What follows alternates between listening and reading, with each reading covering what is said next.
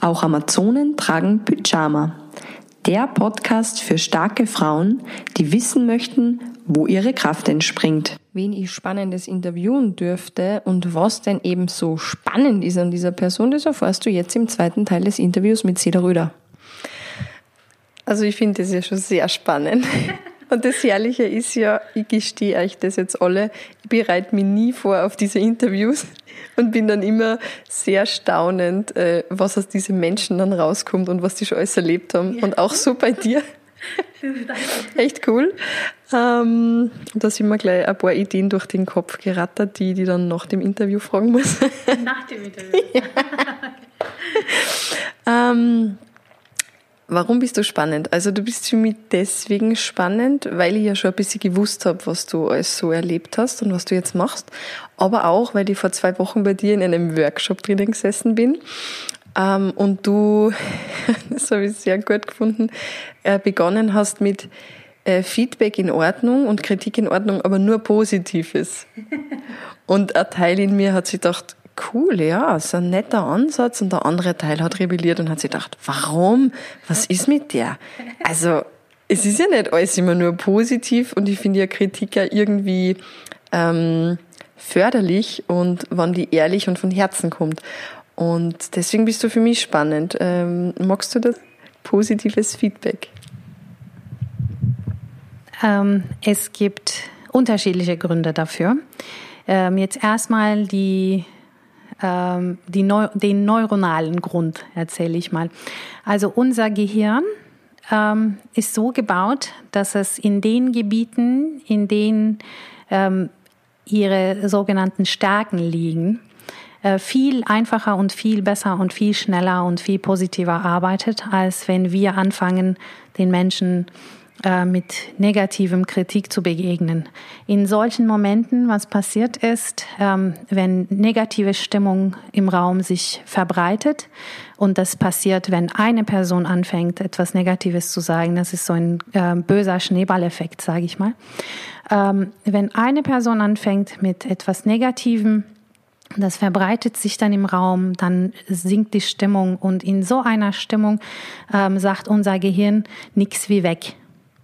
Das heißt, wenn wir den Menschen auf einer äh, negativen Ebene begegnen, dann tendieren sie dazu, eigentlich nichts zu lernen, ähm, sondern eher zu schließen, emotional sowie ähm, ganz normal auf der neuronalen ähm, Ebene. Entschuldigung. Also das ist der erste Grund. Der zweite Grund ist, ähm, Genauso wie negative Stimmung sich verbreitet, verbreitet sich auch die positive Stimmung.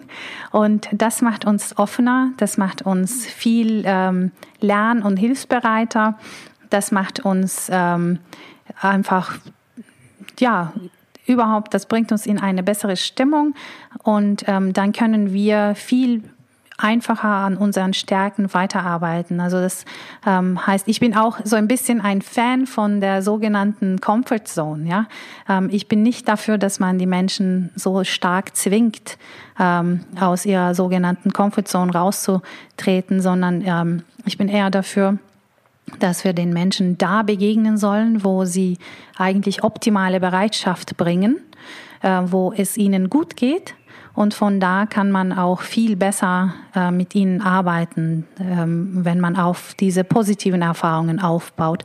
Ähm, deshalb denke ich auch, also auf Stärken bauen heißt eigentlich, dass man endlich aufhören soll, bei den Schwächen rumzureiten. Ähm, sondern einfach wirklich sich auf die Stärken konzentriert und da ähm, ja da weitermacht. Ähm, und es gibt noch einen ähm, letzten Aspekt zu dem ganzen Thema. Ähm, und zwar ähm, jedes Mal, wenn ich Kritik gebe ähm, und wenn das negativ ist, dann hat das eigentlich ähm, weniger, naja, mit weniger mit der sachlichen Ebene zu tun, sondern mit der persönlichen. Jedes Mal, wenn ich Kritik gebe, dann gebe ich eigentlich eine Kritik, das ist meine subjektive Erfahrung. Ähm, ich bin der festen Überzeugung, dass wir keine ähm, kein, also wir Menschen sind einfach gar nicht in der Lage, objektives Feedback zu geben. Ähm, das ist eine Lüge. Ja, weil äh, wenn es ein Sachverhalt im Raum ist und da gibt's 100 Menschen im Raum, dann gibt's 100 unterschiedliche Blicke auf diesen Sach Sachverhalt. Das heißt, äh, das heißt, wenn wir aufstehen und etwas äh, schlecht reden, dann hat das ähm, meistens einfach mit unserer subjektiven Wahrnehmung von der Sache zu tun und mit unserer eigenen Erfahrung. Ähm, und aus dem Grund, ähm, wir haben ja gerade auch darüber gesprochen, ich bin jetzt nicht sozusagen kompletter ähm, ähm, Nicht-Fan von, äh, von kritischem Feedback.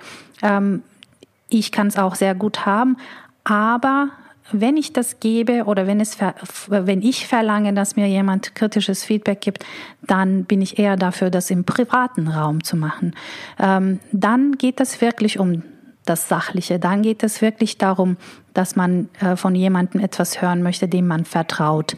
Ähm, stellen Sie sich mal, also stell du dir mal vor, in einem Raum von 100 Leuten, da macht man einen Workshop, was weiß ich, irgendwas anderes, eine Präsentation und dann einer steht auf und, ähm, und sagt irgendwie äh, etwas, etwas Schlechtes und dann schwappt die Stimmung und dann kommen noch 20 weitere schlechte Kritiken äh, und dann wer, wem hat das irgendwas gebraucht? Dein Gehirn hat geschaltet, nichts wie weg hier. Ja, ich möchte das überhaupt nicht mehr ertragen. Ähm, die 80 Leute, die eigentlich davon was Gutes gelernt hatten, haben jetzt auch irgendwie ein Fragezeichen im Kopf.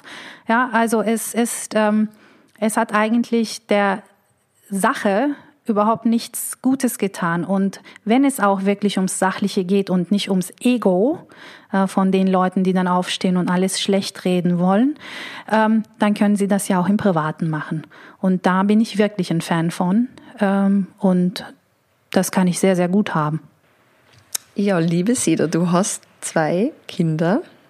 Ähm, und es würde mich jetzt natürlich interessieren, wie bleibt man so unter Anführungsstrichen positiv, wenn einem die Kinder auf der Nase herumtanzen und vielleicht nicht das machen, was sie gerade machen sollen. Und wie baust du dann dieses positive Feedbacken in der Familie ein, auch mit deinem Mann? Wie, wie schaut euer Alltag aus?